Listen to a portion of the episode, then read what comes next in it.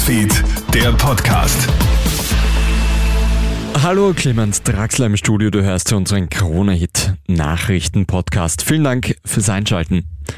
Im Süden Österreichs herrscht den dritten Tag in Folge Hochwasser.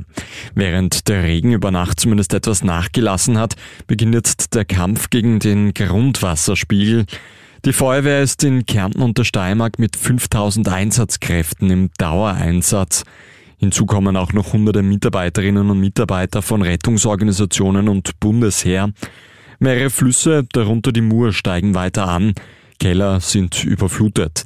Ausnahmezustand herrscht auch in Slowenien. Dort ist gestern Abend ein Damm gebrochen. Insgesamt zehn Ortschaften sind bedroht. Hunderte Menschen wurden bereits evakuiert. Drei Menschen sind in den Fluten ums Leben gekommen. Wegen des Unwetters musste gestern auch das Kärntner Fußball-Derby zwischen Austria Klagenfurt und dem WRC abgesagt werden. Der Rasen wäre zwar durchaus bespielbar gewesen, allerdings wollte die Kärn Allerdings wollten die Kärntner Behörden verhindern, dass Polizei, Feuerwehr und Rettung zusätzlich belastet werden. Die Einsatzkräfte sind derzeit verständlicherweise anderwertig gebunden, schreibt die Stadt Klagenfurt in einer Stellungnahme.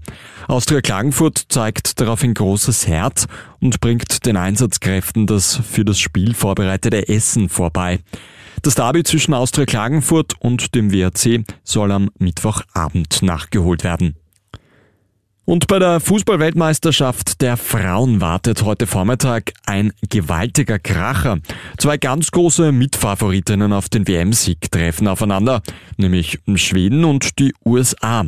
Die Schwedinnen agieren gerade in Topform.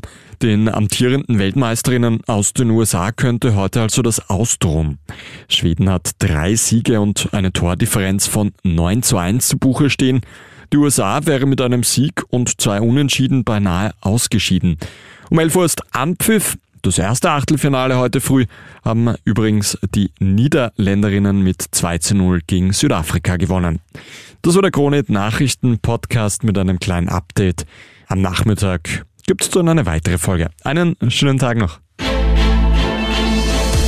Krone Hits, Newsfeed, der Podcast.